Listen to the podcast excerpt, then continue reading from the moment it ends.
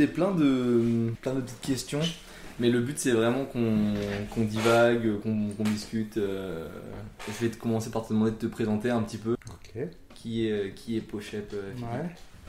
Alors, euh, qui suis-je? Alors, je suis arrivé très tardivement dans le, dans le monde. Je parle assez fort.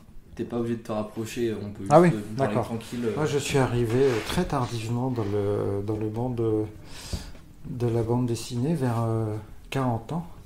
Et euh, bon, alors euh, aujourd'hui, c'est ma profession. Quand j'ai commencé, euh, j'avais un autre, un autre travail d'abord. J'étais dans la fonction publique à la Bibliothèque nationale. Et petit à petit, le dessin a, a grignoté le temps passé à la BNF.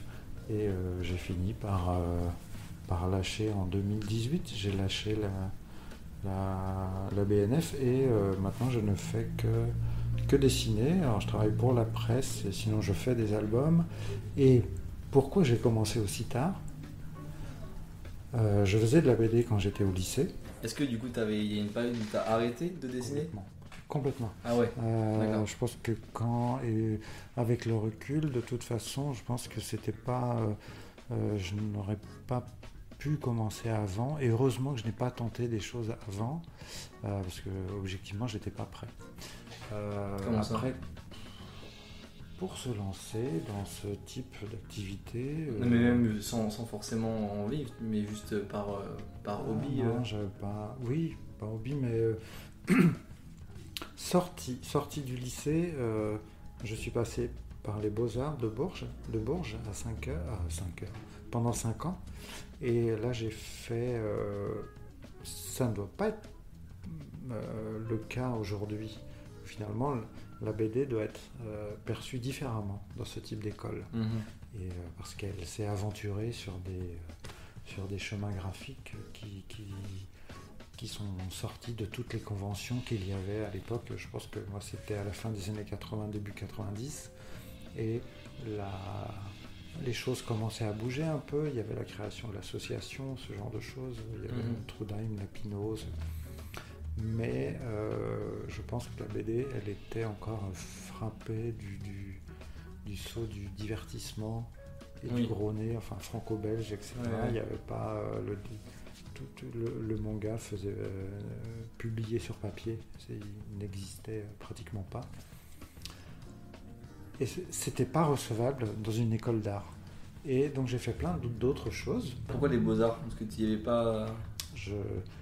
j'ai fait suivi au lycée une filière à Troyes, euh, qui doit s'appeler différemment aujourd'hui, mais c'était une filière euh, option art plastique, mhm, dessin histoire de l'art. Euh, en gros, je, ne savais faire que ça, à peu près, dessiner mais je ne, savais rien faire d'autre. Euh, sorti du lycée, il fallait heureusement qu'il existait ce type d'école pour m'accueillir. Et là, ça m'a ouvert à plein de choses, euh, plein autant de techniques que d'idées. Donc ça, c'était cool. Mais sorti de ça, intégrer, euh, intégrer le, marché de l'art, soit directement en tant que créateur, ouais, artiste. Non, j'avais pas les épaules pour. Et il y a tout ce qui, toutes les professions, tous les emplois qui gravitent. Oui, bien sûr. Euh, et ça non plus. Donc mon objectif c'était de venir sur Paris, ce que j'ai fait.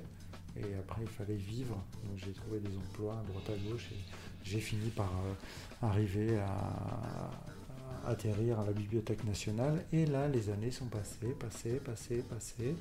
Et c'est seulement assez longtemps après vers 35 ans que je me suis dit, bon, il va peut-être être temps de faire euh, quelque chose ou l'envie de commencer, de, reprendre le dessin et, de développer des histoires a commencé à réémerger. Parce que toutes ces années, tu avais envie de t'y remettre? Non. Non, ça a vraiment été, ouais, ça vraiment été une grosse pause. Euh. Très très lent et euh, je ne lisais même pas spécialement de, de BD. Je voyais vaguement euh, ce qui sortait, mais euh, mhm, j'avais vraiment décroché là-dessus. Alors que, enfant, ado, et jusqu'au lycée, j'ai euh, dévoré de la BD tous les, tous les classiques. J'ai eu du mal à sortir des, des classiques, mais j'étais, je ne lisais quasiment que ça. Ouais. Et euh, donc, avoir réapparaît l'envie de, de raconter des choses. Il fallait que je refasse ma main aussi pour que, Bah oui, quand clair. on n'a pas dessiné comme ça pendant des Ouais, années, bah ouais, c'est comme le vélo. euh, compliqué, hein. Et, euh, et une, autre difficulté, c'était que, mais je ne connaissais absolument personne dans ce milieu, ni ceux qui dessinent, ni ceux, ni ceux qui éditent, ni ceux qui gravitent. Euh, donc ça, c'était un vrai frein pour moi aussi, parce que euh, euh, euh, il faut lier des contacts. Parce Mhm. que, voilà, il ne serait-ce que déjà pour montrer ton travail. Et, euh, et en fait, ce qui m'a permis de sortir de tout ça, c'était que finalement, c'était vers 2007-2008, euh, il y avait, qui a disparu un peu, un peu aujourd'hui, elle a été remplacée par d'autres mouvements, euh, elle se passe ailleurs, mais il y avait sur Internet toute la vague des blogs euh, de bande dessinée. C'est là que des gens comme Boulet ou Pénélope euh, euh, se sont fait connaître, etc.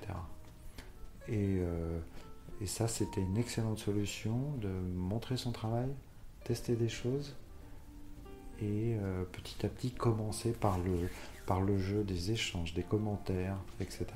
De commencer à créer, à tisser quelques liens. Et c'est euh, finalement ce qui m'a valu aussi ma première invitation à un événement lié à la bande dessinée. Ça n'existe plus aujourd'hui, mais il existait le Festiblog. Le Festiblog, c'était le festival des blogs de bande dessinée euh, qui avait été créé, par Yannick Lejeune et euh, Mike Seno. Je crois qu'on dit Seno ou Cesno, je sais plus. Et euh, j'y suis allé en 2009 et c'était la première fois que j'ai rencontré d'autres dessinateurs. Alors, c'était un, petit festival, mais euh, les gens qui étaient là, souvent, on- personne n'avait de véritable, véritable publication. Donc, on dédicaçait sur des, bouts de papier, mais euh, les gens venaient. Et ceux qui avaient déjà une formidable audience, eh ben, ils avaient déjà euh, des dizaines et des dizaines de personnes qui attendaient d'avoir une dédicace. Et puis euh, il y avait euh, ceux comme moi ou d'autres qui avaient une, une audience beaucoup plus modeste. Euh, donc on avait moins de monde, on avait Mhm. largement le temps de dédicacer, mais euh, c'était très sympa. Parce que là, pendant deux jours, je crois que ça durait, ça durait vraiment deux jours, trois jours, je sais plus. C'était vraiment l'occasion. Il y avait une soirée ensuite pour les Mhm. auteurs après. C'était vraiment l'occasion de, de, de croiser d'autres dessinateurs, de penser à des projets communs, et puis euh, graviter aussi autour de ça certains éditeurs qui venaient Ouais, aussi sûr, voir, ouais. euh, Voir ce qui se faisait dessin. un peu. euh, Exactement. Donc ça, ça a été vraiment la première porte sur euh, la première porte active sur la bande dessinée. hmm. Et puis après, les choses se sont mises en place doucement. Euh, euh, J'ai commencé à travailler avec. euh, un- Ah, il y a eu un moment important, c'était. alors, Je ne sais pas si toi tu as connu ça, ça a dû commencer en 2011. Je crois ça s'appelait Les autres gens. Non. C'était un feuilleton numérique euh, créé par Thomas Caden. Thomas. Caden qui, lui, est euh, scénariste de bande dessinée aujourd'hui et qui a monté ce concept de feuilleton. C'était vraiment un feuilleton quotidien. Tous les jours, c'était sur abonnement. C'était aussi une expérience de BD numérique et comment la BD euh, sur le net peut faire vivre, peut vivre et faire vivre aussi euh, les, les gens qui la produisent. Mhm. Donc c'était un système d'abonnement. Et euh, il y avait un épisode du lundi au vendredi. Et ça représentait, à chaque épisode, c'était l'équivalent de au moins 5-6 pages de bande dessinée. Donc à l'échelle de, de la semaine, ça faisait beaucoup. Enfin, je pense Ouais. qu'on en avait vraiment euh, pour, euh, pour son argent. Et puis c'était le principe du, du, du feuilleton. Il y a un- on croise tout un tas de personnages et euh, il leur arrive des choses. Donc, des fois, il y a des cliffhangers. Euh, c'était, assez euh, enthousiasmant à suivre. Alors, la, la difficulté c'est de produire un, épi- euh, un épisode tous les jours. Mhm. Donc Thomas lui écrivait, après il s'est fait à la longue, il y a eu deux saisons. Donc la première saison a dû durer, je crois, un an et demi. Ah, et puis la, première, la deuxième saison, il y a eu une interruption de deux mois. Et la deuxième saison a dû euh, euh, encore quelques mois, pas aussi longtemps, mais encore quelques mois. Euh, la première saison a été éditée plus tard par euh, Dupuis en gros volume. Et donc pour produire un épisode par jour, il fallait beaucoup de monde. Donc il y avait, à la fin, on a dû être entre ceux qui ont dessiné un épisode et ceux qui en ont dessiné plusieurs. Mhm. On a dû être 120 ou 130 dessinateurs à se, Ouais, c'est à se croiser. C'était vraiment super. Ça a donné lieu à une exposition où on s'est retrouvé plein de dessinateurs et à quelques soirées. On n'a jamais été tous réunis, c'est impossible parce Ouais. que il y en a qui, qui étaient aux quatre coins de la France, euh, il y en a même qui devaient être à l'étranger, mais on a eu des, des- des o- des occasions comme ça de, de se retrouver et c'était vraiment super. Donc ça aussi, ça a été une très bonne expérience et une très bonne fenêtre. Et euh, alors moi, dans le cas des autres gens, j'ai fait un épisode que je vais qualifier euh, classique de la série. C'était quand même une, approche assez euh, réaliste et toute une machinerie derrière parce que il y a des personnages qui existent. Donc moi j'ai dû commencer par l'épisode numéro je ne sais pas combien. Donc d'un seul coup, Et- on me donne un cahier des charges Ouais, c'est ça, voilà. monumental. On va dire euh, Mathilde, elle a les cheveux longs et elle est brune. Son père Henri, euh, il ouais. est habillé comme ça, il a une barbe parce que au premier épisode il a été euh, dessiné comme ça. Ouais. Donc chaque épisode ouvrait sur, euh, on voyait le casting, on voyait Henri, Mathilde. euh, j'ai oublié le nom, euh, Manu, j'ai oublié le nom des autres personnages, comment ils allaient plus spécialement être représentés dans cet épisode? Et ensuite l'épisode se, se déroulait. Je possède encore euh, sur un disque dur, je ne sais pas où, je sais que j'ai encore tous les fichiers, donc ça je peux te les retrouver. Ouais. Donc j'ai fait un épisode euh, donc, classique qui a été assez douloureux pour moi parce que euh, j'ai essayé de, de- j'étais pas dans je ne suis pas allé dans cette veine comique qui me caractérise aujourd'hui Mhm. et j'ai voulu faire des, des personnages qui avaient un peu plus un aspect semi-réaliste un peu plus d'aplomb Euh, j'ai fait le taf quand même mais l'expérience a été assez douloureuse et heureusement Thomas Caden a vu que c'était pas là-dessus que j'étais le meilleur mais il m'a confié ensuite le, chaque fois que un mois, donc il y avait un mois de publication, et quand commençait un nouveau mois, le premier jour du mois, c'était un résumé qui était confié à quelqu'un. Et ce résumé, il avait la particularité d'être euh, comique. Donc on confiait à quelqu'un qui était plutôt à l'aise avec ce, ce registre, et on pouvait faire, on collait à peu près à l'histoire, mais c'était souvent un exercice de style. Euh, on est nombreux à, à l'avoir euh, l'avoir testé et euh, c'était l'occasion de délivrer quelque chose qui, place, qui replaçait en gros les personnages mais quand même de très rigolo. Ouais, avec une liberté un peu. euh, Complètement, liberté de ton complète. Donc ensuite Thomas lui m'a confié régulièrement des, euh, des, des- des résumés à faire. Donc là-dessus j'étais vraiment à ma place, tout allait bien. Et, euh, et j'ai testé des choses sous forme de visuels de jeux vidéo, sous forme de visuels d'applications euh, Mhm. sur téléphone. Enfin, j'ai- je me suis vraiment amusé. Et la dernière étape avec Lag, c'est que quand la coupure entre les deux saisons, euh, il m'a confié les clés de la boîte, en quelque sorte, et j'avais. euh, il m'a dit Ok, ta carte blanche, tu fais ce que tu veux tout l'été euh, sur le site. Et j'avais créé ce qu'on a, ce qu'on a appelé après euh, Lag Mag. Ok. Lag, c'est les autres gens.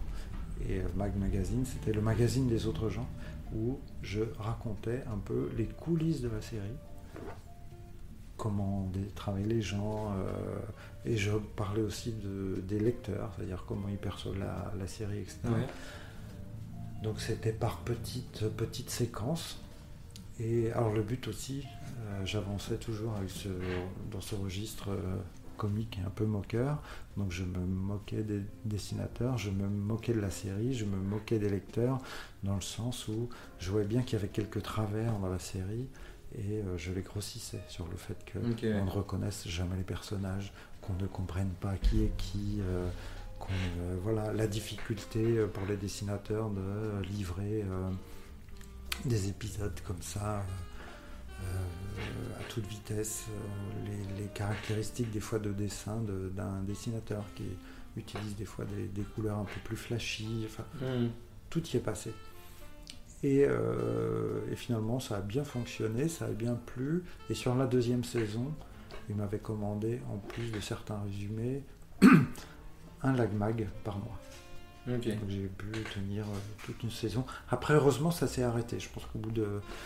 Euh, si ça avait continué, je me serais euh, épuisé ou ça allait devenir très répétitif. Mais, voilà. mais en tout cas, ça a été une parfaite, euh, parfaite vitrine pour moi, fort sympathique. Et ensuite, je crois que j'ai commencé à travailler avec euh, Fluide Glacial. Et oui, alors voilà, je travaille toujours régulièrement avec la presse, euh, Topo, la revue dessinée. Mhm. Et à côté de ça, je fais mes albums. Libéra- T'as pas travaillé suis- pour Libération euh, euh, Non, ça, le bouquin qui vient de sortir, pas, c'est pas en collaboration avec Libération. Ça parle de Libération. D'accord. C'est fait avec des anciens de Libération, mais c'est une commande de Casterman à ces deux anciens de Libé, euh, où il leur a été demandé de raconter. Ils, ils étaient dans les années 80-90. Gérard Coleman et Marie. euh, Gérard Lefort et Marie Coleman, euh, qui étaient au service culture, et on m'a chargé, moi, de mettre en image ça, de travailler avec eux et de mettre en image. L'illustration en, en France, c'est quand même pas. euh, C'est pas le, le top, quoi, c'est pas le rêvé. Et est-ce qu'il y a, du coup, il y a eu un moment de bascule où. euh, l'illustration. T'as attendu que l'illustration soit un minimum rentable euh, avant de te lancer? Parce que sinon, c'est un peu. Tu vas dans l'inconnu Ou tu t'es dit non, non. Oui, le- c'est- vraiment, ça s'est fait. Moi, je suis quelqu'un de peu aventureux, très frileux. Ouais. Donc, il m'a fallu un temps fou pour. euh, déjà. euh, ah, la première étape était assez facile. hein, C'est-à-dire, j'étais, moi, dans la fonction publique. Euh, le dessin euh, par la presse, par fluide, par. euh, Enfin, commencer à faire un album par-ci par-là où tu touches une avance. Euh, donc. euh, demander à la fonction publique, à ton employeur, là en l'occurrence la Bibliothèque nationale, de passer à 80% pour se réserver un jour par semaine pour dessiner, euh, ensuite passer à euh, 70%, etc. Ça, c'était très facile et euh, ça me permettait de sortir petit à petit de la BNF et puis de voir que le dessin pouvait me rapporter quelque chose. D'accord. Donc ça c'était important. Et me donner aussi du temps, un peu plus de temps pour, euh, pour dessiner, parce que c'est ce qui Oui, bah manquait oui. aussi. Donc ça c'était ça c'était l'étape la plus facile. Ensuite vraiment se dire je lâche la sécurité de l'emploi, Ouais, etc., etc. Pour aller, je vois bien euh, au moment où euh, je suis complètement devenu dessinateur, il y avait déjà ce débat sur le revenu des auteurs, la difficulté, ceux qui, euh, ceux qui travaillent euh, et qui se retrouvent finalement sous le seuil de pauvreté. Il y avait tout ça. Alors moi j'avais eu de la chance là finalement de... Une de mes chances aussi c'est de travailler régulièrement avec de la presse, Mhm. parce que la presse paye plutôt bien. Et si j'arrive toujours à jongler entre la presse et un ou deux chantiers d'albums, euh, ça va, ça fait, ça fait largement mon année, euh, tout va bien. Mais et quand ce qui m'a un peu, euh, ce qui a accéléré un peu le mouvement, c'était aussi, euh, je crois que c'est en 2017 où j'ai travaillé pour Arte, où je faisais des micro-animations. C'était pour leur réseau, animer leurs réseaux sociaux, où je faisais des micro-animations en, en rapport à leur euh, programmation histoire. Donc on me, on me demandait des petits programmes Mhm. humoristiques de 1 minute 30 à 2 minutes. C'était vraiment de l'animation sommaire, c'était plus une accumulation de, de gifs animés euh, et euh, sur lequel j'ai appris et, et je faisais tout le. Je, je leur livrais un programme fini. Hmm. techniquement terminé. Ils étaient prêts à le poster sur leur, leurs différents réseaux. Donc j'ai appris d'un seul coup à faire euh, euh, des petites vidéos sur Photoshop et même à faire un petit montage son, euh, à coller de la musique et, des bruitages. tout seul dans la chaîne des productions Complètement. Ils m'ont montré, j'ai demandé au début à droite à gauche, on m'a renseigné un peu, mais après j'y allais franco, c'était amusant. J'ai fait deux saisons avec eux et c'était très bien payé. Donc à ce moment-là, j'ai vu que mes revenus du dessin dépassaient largement ce que, surtout qu'à l'époque, je ne travaillais plus qu'à mi-temps à la BNF. Donc je me suis dit, ok, tu vas faire la chose que tu, tu, rêves de faire. Hein. Et puis surtout, tu vas commettre quelque chose, le fait de lâcher cet emploi pour... Euh, euh, sécurisé pour quelque chose, mmh. c'est pas moi, c'est pas moi ça. Donc là, tu vas faire, tu vas faire un saut dans l'inconnu, sachant que j'avais quand même balisé euh, quand tu peux ne pas forcément. Je, n'ai pas démissionné, c'est-à-dire j'ai pris ce qu'on appelle euh, une dispo. Une dispo, c'est-à-dire que tu te mets en retrait de la fonction publique pendant un certain temps tu ne touches pas de salaire, rien du tout. Mais si jamais tu changeais d'avis, tu peux leur dire je reviens, tu vas pas forcément récupérer le poste que tu avais, mais tu reviens dans la fonction publique et tu retouches ton salaire, etc. Donc j'avais ce garde-fou. Euh, donc j'avançais, euh, toi, quand même sur un truc assez sécurisé. Euh, que, alors sécurité que j'ai perdu parce que la, la, comment on appelle ça? La dispo, il faut la renouveler. Ah, je l'ai fait une fois, puis après j'ai oublié. Donc je pense que je pense que j'ai dû être radié des, trucs, mais pour l'instant, euh, le dessin ça, marche bien. Ça, c'est pas prévu de revenir à la BNF. Voilà, d'autant plus que si jamais euh, euh, ce parcours dans la BD se passait mal, mmh. il faudrait que je fasse autre chose, mais dans ce cas-là, je ne retournerai pas à la BNF et dans la fonction publique parce que le sentiment d'échec serait encore ah, plus grand. Donc euh, j'irai, je ne sais pas quoi faire, autre chose ailleurs, mais je ne peux pas retourner de là où je viens, c'est pas possible. Donc pour l'instant, dans la BD, euh, ça va. Donc j'espère que ça va durer. Après, des fois je me dis, ah, c'est fou parce que là je vais avoir 55 ans. Et je me dis, mais putain, il faut que je tienne encore quelques années quand même. Et je me dis, mais dans 10 ans, qui voudra encore des dessins? Qui voudra encore de mes dessins? Ça, euh, J'en sais rien, je sais pas, mais des fois je me dis, j'ai tellement l'impression d'avoir toujours un, style euh, conventionnel, une mhm. approche graphique qui n'a rien de. Justement, je voulais, j'aimerais parler de, de, ton influence euh, graphique, ton style, comment c'est. ton esthétique, comment, comment c'est arrivé, si tu as des influences, si. les, mes, mes, premières influences, elles sont vraiment du franco-belge typique, c'est-à-dire que enfant, quand, et en plus quand je recopiais ces dessins-là, c'était vraiment euh, Lucky Luke, Tintin, Astérix, surtout Lucky Luke, Lucky Luke j'avais vraiment une, euh, une admiration, euh, j'étais amoureux de ce personnage, mhm. amoureux de ce dessin. donc je pense qu'il y a beaucoup de... Le dessinateur c'est Maurice, et je pense qu'il y a beaucoup de, de Maurice dans mon dessin aujourd'hui. Euh, j'ai lu Franquin, euh, oui. Euh, et le premier bouleversement, je me souviens qu'à 13 ans, j'étais pas prêt, mon œil n'était pas encore prêt pour accepter d'autres choses qui soient ce fameux franco-belge. Mhm. Un oncle m'avait offert la balade de, la mer Salée, de Corto Maltese. enfin, une aventure de Corto, mhm. Corto Maltese, dessinée par Hugo Pratt. Et j'ai détesté seulement. Ah ouais? Ah, j'ai vraiment, je ne comprenais pas ce dessin, je ne comprenais pas cette forme d'histoire. Ça a été vraiment, non, non, c'était. Euh, Mais tout, tout, est bon, bon. Euh, j'étais pas prêt, j'étais pas prêt à, à, voir, à recevoir autre chose. Le premier bouleversement, il est venu au lycée où là, on a commencé à me faire lire Fluide glacial. Ça a été une première ouverture vers d'autres formes. Et, euh, et, encore, des fois pas toujours de manière évidente. Par exemple, Gossens, qui pour moi est un des. Aujourd'hui, c'est une référence absolue, je l'adore. Et c'est un travail qui, qui, tient, qui tient sur la longueur, etc. J'adore son humour, j'adore le dessin qui va avec.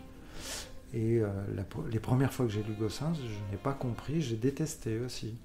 Et il y a eu ce déclic qui a fait que maintenant je, je l'aime par-dessus tout.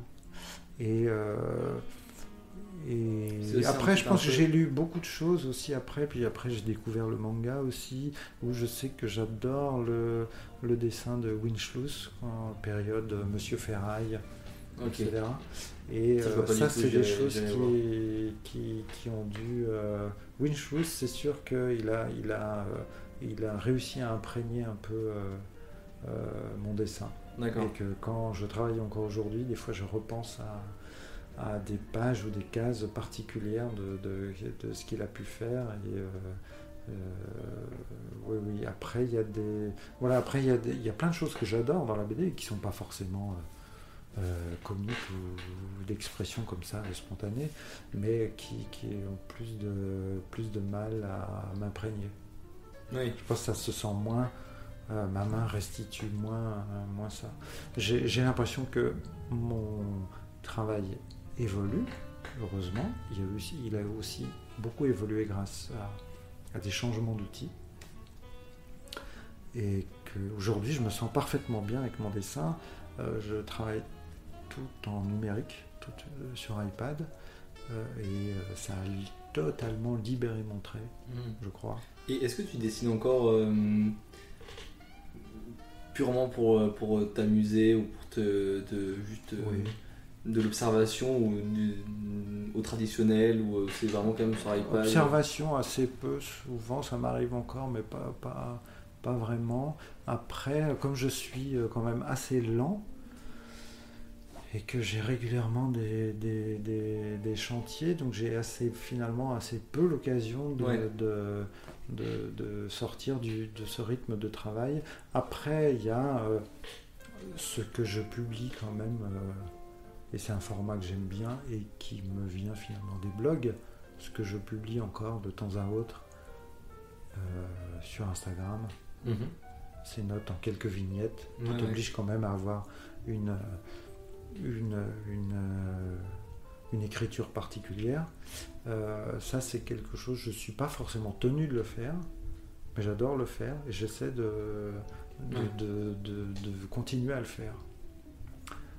Et d'ailleurs, il y en a une bonne partie. Alors, ça, c'était le deal que j'avais passé avec euh, les éditions exemplaires. Il y en a une partie qui, ont terminé dans l'album Un homme d'intérieur. Oh, on va y Et euh, c'est un album que j'adore. Justement, et, du coup, Un homme d'intérieur, c'est quoi du coup, Un homme d'intérieur, c'est. Euh, quand. Alors, il est lié aux éditions exemplaires. Les éditions exemplaires, elles ont été créées par Lisa Mandel et c'est une espèce de machine hybride entre euh, l'édition classique, parce que exemplaire, euh, tu veux faire un livre avec exemplaire, mhm. Tu vas disposer de tous les outils que peuvent t'offrir une maison d'édition. Euh, si tu as besoin d'un correcteur, correctrice, exemplaire peut, peut te fournir ça. Si tu as besoin de quelqu'un pour construire la maquette de ton album, sur les logiciels appropriés. Euh, exemplaire peut te proposer ça, etc. Il propose aussi ensuite la logistique d'envoi d'albums euh, suite aux précommandes, etc. Mhm. Donc c'est vraiment une machine. Là où ça relève du, de, l'auto-édition, c'est quand toi, sur ton projet, tu vas t'adresser à ta communauté et leur demander de te suivre sur ce projet et de de t'aider à le financer. Euh, donc c'est pas la partie la plus simple, euh, parce que d'un seul coup, tu dois te transformer en, commerçant. Bien sûr. Et tu dois parler d'argent. Et euh, tu dois parler, il faut penser à mille choses. Je pense que quand moi, ça remonte à un an, le financement que j'avais lancé pour un homme d'intérieur, j'ai souffert euh, parce que tout n'était pas prêt, etc. Et puis il faut sans cesse revenir, refaire appel aux gens, euh, reparler argent, etc. Et finalement, à la fin, est sorti ce bouquin. Est-ce que tu avais, du coup atteint ton quota de. Généralement, il y a des. Il y a un plateau à atteindre. euh, Le, le- le premier plateau qui est fixé à peu près tout le monde, il est, pour tout le monde, il est de 10 000 euros. En gros, tout le monde. Le... À 10 000, le bouquin se fait. Et pour l'instant, euh, il n'y a pas eu d'échec, je crois pas. Il y a eu des fois quelques difficultés pour arriver aux 10 000, Mhm. mais euh, il n'y a pas eu d'échec. Et puis, il y a eu des. donc 10 000, tu sais que ça va se faire, et après, tu essaies de Bien sûr. de- d'engranger le plus possible pour que déjà il- ton, ton album soit euh, imprimé en- dans un plus grand nombre d'exemplaires et donc de fait lu par un plus grand nombre de Bien personnes. Le but c'est quand même qu'il y ait un maximum de gens. Et, mais la première étape, tu t'adresses vraiment aux gens de ta communauté. Donc moi, ma communauté euh, numérique, elle n'est pas énorme. Euh, mais dans ceux qui sont passés chez Exemplaire, hein, des gens comme Boulet, qui ont récolté des, des sommes phénoménales et qui, euh, dès, dès la fin du financement, euh, avaient euh, plusieurs milliers d'exemplaires déjà réservés. C'est en deux temps. Il y a le financement et après, de toute façon, comme on imprime toujours un peu plus, il y a le- le- mon bouquin, il est sorti en avril, c'est-à-dire ceux qui l'avaient précommandé l'ont reçu Mhm. en avril, mais là j'en vends, je continue à en vendre toutes les semaines. Les gens continuent à en acheter sur la, sur la boutique. Et du coup, il est disponible qu'en boutique Ou Il est disponible sur la plateforme exemplaire et aussi de plus en plus dans les librairies. D'accord, ouais. Euh, C'est-à-dire au début, non. À sa sortie, euh, il devait être dans une ou deux librairies, parce que là, c'est les libraires qui doivent s'en emparer et faire en sorte qu'ils soient, euh, soient présents dans leur, euh, dans, leur, euh, dans leur magasin.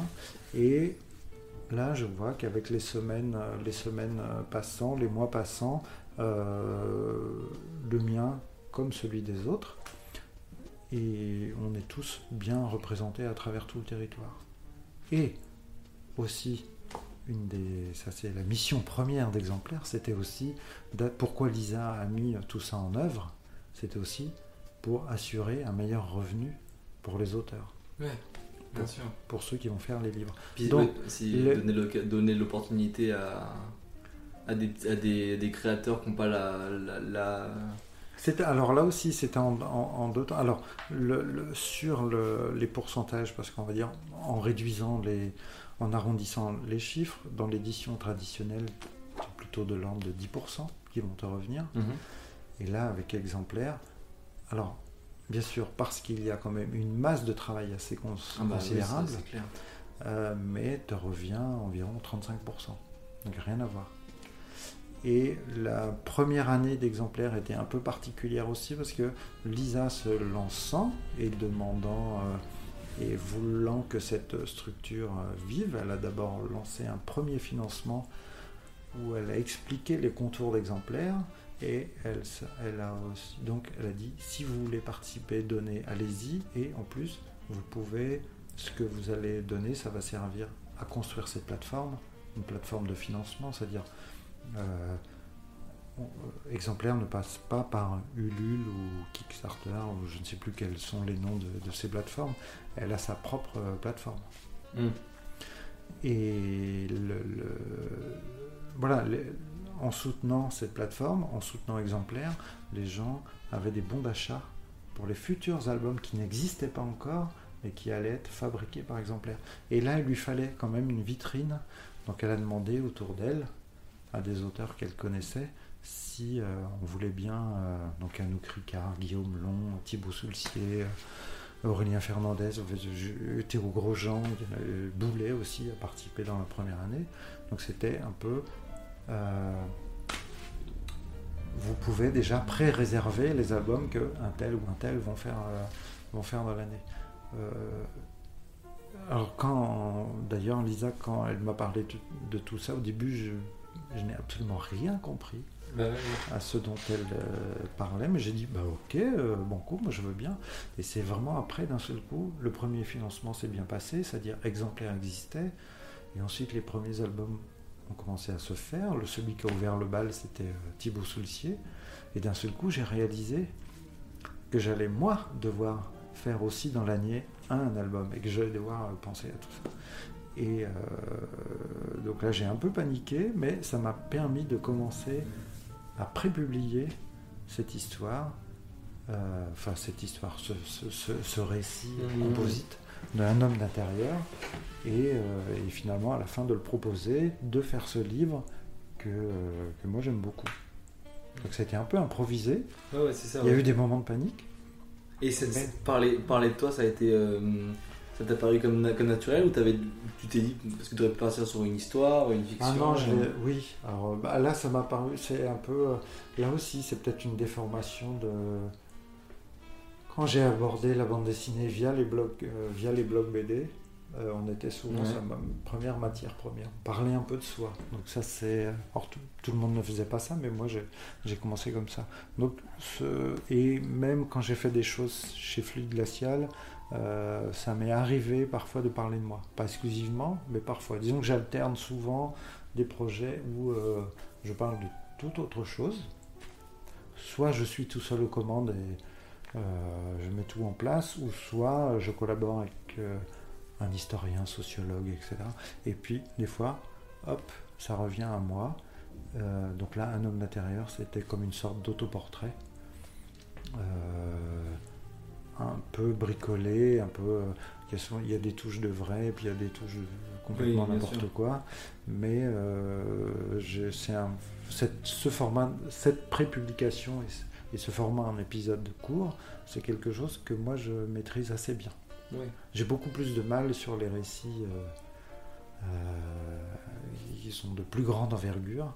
Et d'ailleurs, dans ces cas-là, quand ça m'arrive, je ne suis pas seul aux commandes. Des gens qui écrivent pour moi ou qui m'apportent de, la, de la matière première. Mais sur le format court, euh, je, suis assez à l'aise. Surtout qu'en plus, c'était une bonne, je trouve c'était une bonne façon de, de faire de la pub de, ton projet. tu vois, on a une histoire qui sort, on, elle sera dans le livre, mais on a un petit bout de. avant-goût. Euh. La prépublication, c'est pas nouveau, ça existe. Euh. Ça a longtemps été une des, des, Quand il y avait beaucoup de titres de presse, euh, maintenant il y en a beaucoup moins, il reste Spirou, il reste, il reste Fluide Glacial, mais à un moment donné, une, énorme partie de la bande dessinée qui était d'abord prépubliée avant de finir en album. Donc le fait de lire déjà une aventure découpé comme ça. Euh, dans la presse, c'était une façon de faire très courante. Hmm. Donc là, euh, là-dessus, euh, on n'a rien inventé en prépubliant. c'est prépublié en ligne, mais c'est un système vieux comme la bande dessinée. Est-ce que tu as d'autres projets, du coup, des projets Donc là, je suis sur la fin de la promo du bouquin chez Gasserman autour de mhm. Dans un mois environ, euh, j'ai fait un volume dans la collection BDQ qui va sortir et euh, qui se passe pendant la préhistoire. Et ensuite, je continue avec Topo. J'avais un peu abandonné euh, Fluide parce que j'étais un peu débordé, mais là, j'ai rediscuté avec eux. Je vais essayer de leur reproposer des choses dans les semaines et mois qui viennent. Et sinon, j'ai chez Delcourt un un bouquin qui va faire, je sais pas, 120, 120 pages, 120, 130 pages, et qui est là, cette fois, je travaille avec un sociologue, et ça sera l'histoire de l'homosexualité en France au 19e et 20e siècle. Donc lui a commencé à me livrer. Euh, euh, voilà. Et comme. Et là, je me retrouve confronté dans la même situation où. Là, c'est Antoine Didier, le sociologue. Avant, c'était euh, Gérard Lefort, Marie Coleman, les journalistes. Encore avant, c'était Jérémy Foal, euh, un historien. Après, encore avant, c'était David Le Breton, euh, un sociologue. Ils ne sont pas scénaristes, donc ils ne me livrent pas un scénario au sens strict du terme. Il n'y a pas hmm. écrit page 1, case 2, etc. Et donc, ils ont un peu chacun leur manière de faire. Le point commun entre tous, c'est que on me donne. Euh, donc, l'éditeur a fixé un cadre, qui un certain nombre de pages, et eux, souvent, et là c'est déjà le cas avec Antoine, alors qu'il n'a pas encore terminé d'écrire tout ce qu'il a à dire, j'ai de quoi faire 3-4 euh, albums. Bah Donc là, je rentre. La première phase, c'est de il y a un jeu de ping-pong avec eux pour dire euh, on a beaucoup trop, il va falloir sabrer là-dedans, qu'est-ce qu'on garde, qu'est-ce qu'on ne garde pas, et aussi en amont aussi là j'essaie de avec ceux qui viennent travailler avec moi, c'est de leur dire ok c'est pas euh, pas euh, une conférence à la fac face à une assistance etc. Là on doit on doit utiliser un peu les ressorts de la bande dessinée, donc on va essayer d'incarner tout ça. Est-ce qu'on va créer des personnages qui vont euh, nous conduire et qu'on va suivre pendant tout le, tout le récit? Donc là, c'est avec eux aussi, je dois trouver des solutions. Et, euh, voilà, et qu'ils condensent leurs propos et aussi, si possible, euh, qu'ils m'assistent sur la création des dialogues, ce genre de choses. Ok. Et du coup, c'est un projet sur, quand même sur le, assez long terme, ça, parce que c'est quand même super, oui, assez conséquent. Bah après, c'est toujours l'IB, ça s'est fait très vite, mais j'avais un peu plus de temps au début, disons que j'aurais eu, euh, j'avais quasi un an pour le faire, et euh, finalement, je l'ai fait en six mois. D'accord. Euh, je veux pas me retrouver aussi euh, compressé par le temps pour celui-ci. là, je commence, on a, je, bientôt, on se revoit pour justement préciser tout ça. Mais j'espère en novembre, décembre avancer euh, sur une bonne partie du board, du découpage et du board, pour ensuite avoir, c'est quelque chose que je vais devoir livrer en mai, et avoir quand même de janvier à mai pour dessiner ces 120 pages, ça va. Ok, ouais. Ouais, ça va. Et sur le, le, le, projet BDQ, là, est-ce que tu peux nous en dire un peu, sans trop, enfin je pense que Le BDQ, alors pour, euh, c'est une collection qui était initialement éditée chez les requins marteaux, qui a été initiée par Ciseaux et Felder, qui ont longtemps travaillé avec les requins marteaux et qui euh, travaillaient aussi pour la revue Ferraille il y a une douzaine, quinzaine d'années. Et, euh, donc c'est un exercice de style c'est-à-dire au début cette collection parodie un peu elle a des accents parodiques hmm. de par son format, son esthétique.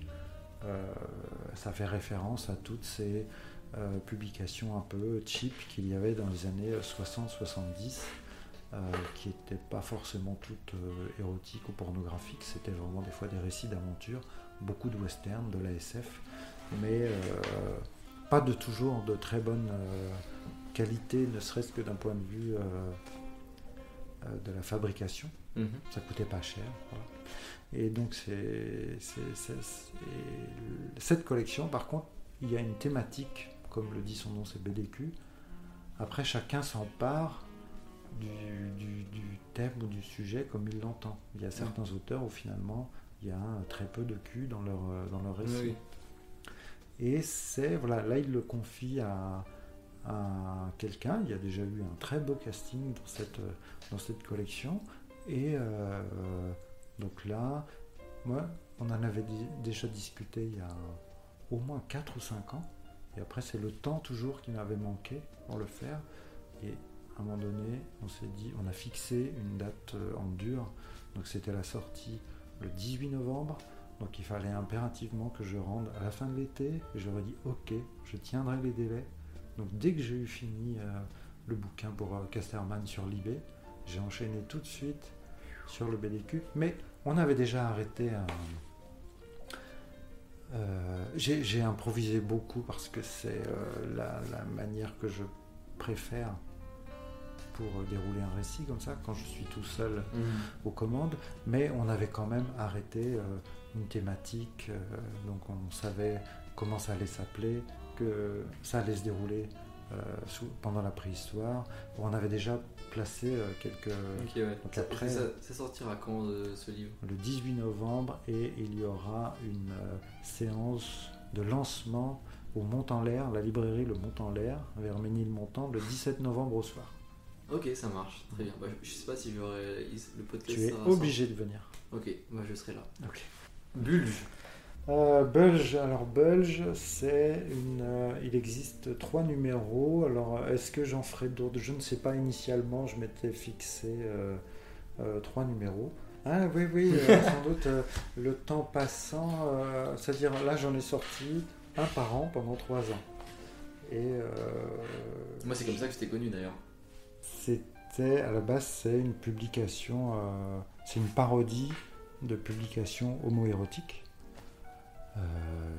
dans les années euh, jusqu'au début des années 80, 2000. Il y avait énormément de, il y avait une, imagerie érotique qui euh, était sur papier, donc on trouvait, euh, qu'on pouvait trouver euh, dans les kiosques, etc. Et ça, ça a disparu.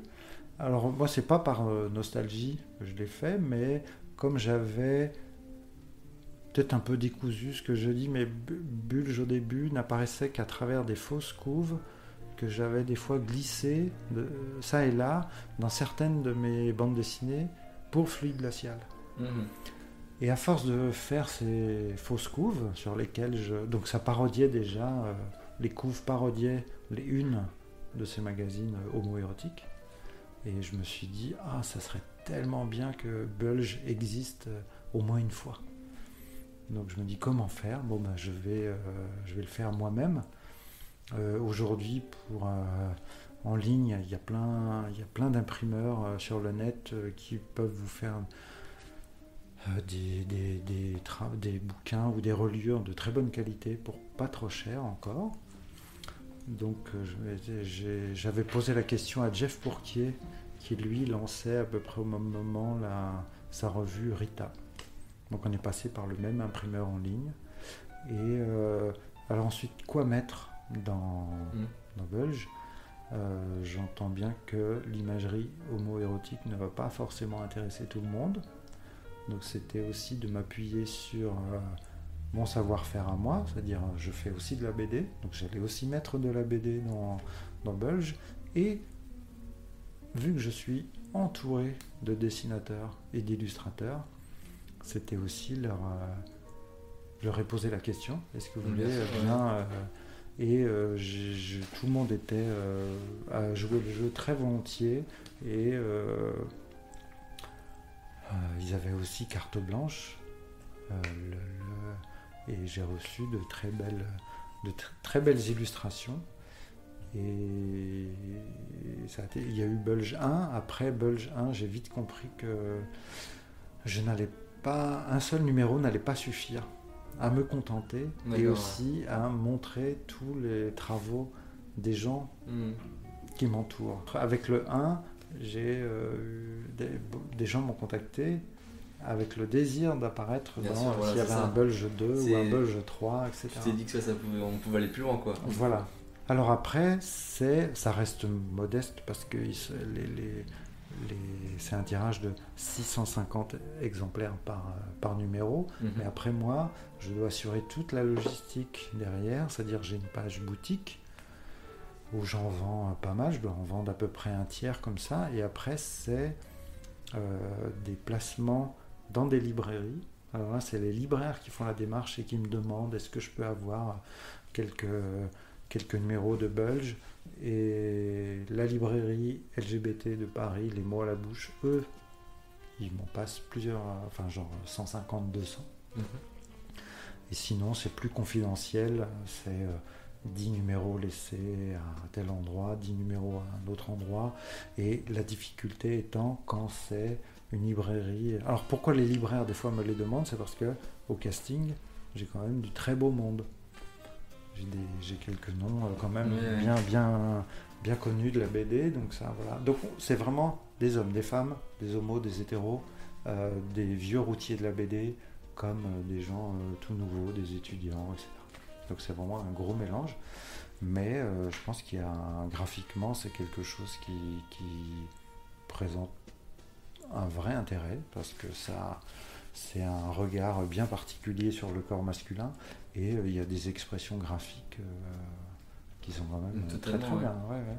Et du coup, Le là- seul regret pour Bulge 2 et Bulge 3, parce que dans le 1, il y avait quand même, j'avais mis une BD, il y avait deux BD, alors qui étaient de moi, mais il y en avait même une qui faisait 12 pages, et c'est toujours une histoire que j'adore. Je sais pas si tu l'avais lu. euh, j'avais tout lu, et euh, c'est qu'il n'y ait pas eu assez de BD dans euh, les 2 et 3. Je refais un, nouveau numéro de Bulge plus tard. Je vais attendre un peu parce que là j'ai quand même pas mal de chantiers qui m'attendent. mais euh, je voudrais qu'il y ait au moins euh, deux tiers de bande dessinée. Donc moins, moins d'illustrations Ouais. et revenir avec euh, beaucoup plus de, de, de- de récits. Euh, maintenant, il faut que je m'entende avec, avec différents auteurs, que l'économie de Bulge est quand même euh, très fragile. C'est-à-dire, je ne, me paie, je ne paie personne, mais même pas moi. Mm. C'est-à-dire, le but aussi, c'est que Bulge ne coûtant pas très cher, euh, la vente couvre euh, l'impression. Et voilà. Mais comme je ne paie pas mes auteurs, je ne vais pas moi me payer. Bien sûr. Donc voilà. Et, euh, mais si la formule évolue, il faudra peut-être trouver un moyen que, que je rémunère euh, les gens d'une manière ou d'une autre euh, les pages qu'ils vont me fournir. Mais si je pouvais avoir plusieurs auteurs qui me font des histoires de 5-6 pages, euh, je pense que ça permettrait de bien relancer, de bien renouveler le, Mmh, concept. Parce que sûr, ouais. faire un numéro 4 toujours de la même manière, je, Ouais, pense que ça concept, moins. ouais. Voilà, ouais, ouais. Donc à voir.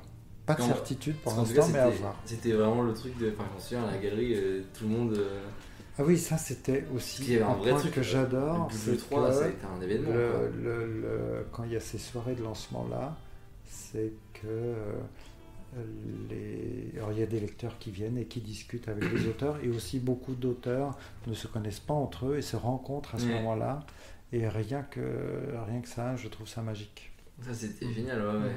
C'est. Bah, des, enfin, de, de faire des dédicaces avec euh, des, des gros noms, alors Ah que oui, on est tout petits. Ouais. euh, Ah mais je, je- vraiment rien que pour ça, moi j'a- j'adore, j'adore ce processus. Moi, j'ai l'image de. de Olivier Coipel Mais c'est vrai. Mais oui. qui me demande si je veux une bière. Ah oui. Et ça, pour moi, c'était euh, c'était irréel. Ah oui. Je suis pas à ma place là. Je m'étais noté un shonen sur le badminton.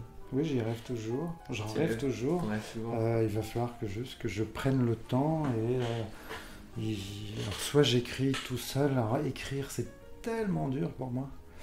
Euh, parce que là il faudrait que je développe, que, Ouais, ouais. que j'envisage quelque chose de plus, plus ambitieux au moins pour un, pour un, pour un premier récit. Ou soit je m'adjoins euh, le, le- le- le renfort de euh, quelqu'un qui écrit. À faire un su, mais oui, ça fait longtemps que j'en parle. Je me dis, je finirai bien par le faire. Ah ouais, ça c'est vraiment. euh, Chez moi, tout vient du dessin. Donc, Mm. euh, et c'est toujours difficile d'en- d'envisager l'écriture. Euh, mais et en même temps, si, si quelqu'un me propose quelque chose d'écrit, je sais qu'il ne faut pas que ça soit poussé trop loin. Oui. Chaque détail par case, etc. Parce que ça, ça aurait plutôt tendance à anesthésier Ah bah oui, totalement. mon Ouais. dessin et même l'appétit pour le. C'est-à-dire, moi, j'essaie de trouver le- une voie entre. Parce que, alors, la, la voie de l'impro, elle a ses limites. Je la rencontre régulièrement où euh, tu te retrouves dans une impasse, où les choses n'ont plus de sens, Mm. où euh, tu es obligé de, de revenir en arrière et tu as, tu as travaillé, tu as mis des choses en place pour, euh, pour rien, tu as gaspillé de l'énergie pour rien. Donc euh, voilà, je vois, je vois les défauts de l'impro aussi. Même si, elle- à un moment donné, tu as une liberté d'action phénoménale. Et, mais il y a une voie entre voilà, l'impro et le trop, trop écrit. Moi, ce que j'aime, c'est quand même réserver, ok, que les grandes lignes soient là, qu'on a posé les caractères, un peu des dialogues et des choses comme ça, mais qu'à tout moment, on laisse. euh, je le constate et je le crois toujours qu'à un moment donné, le, le- le- une forme du récit où le récit aussi est influé par le, par le dessin. La Ah bah, manière dont il se développe, etc.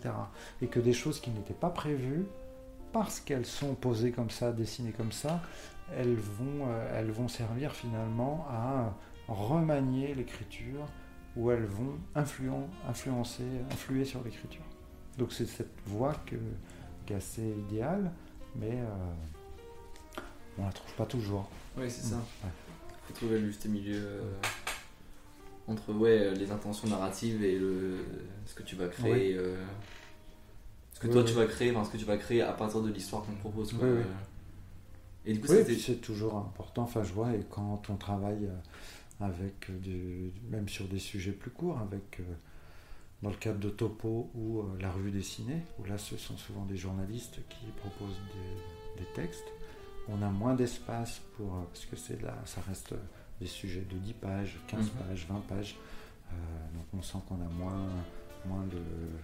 On n'a pas la possibilité de s'étendre autant ou d'expérimenter euh, des choses avec le dessin. Donc là, c'est aussi de ne pas devenir euh, le seul illustrateur d'un texte où je ne ferai que servir des images qui ne font que reproduire un peu ce qui est dit.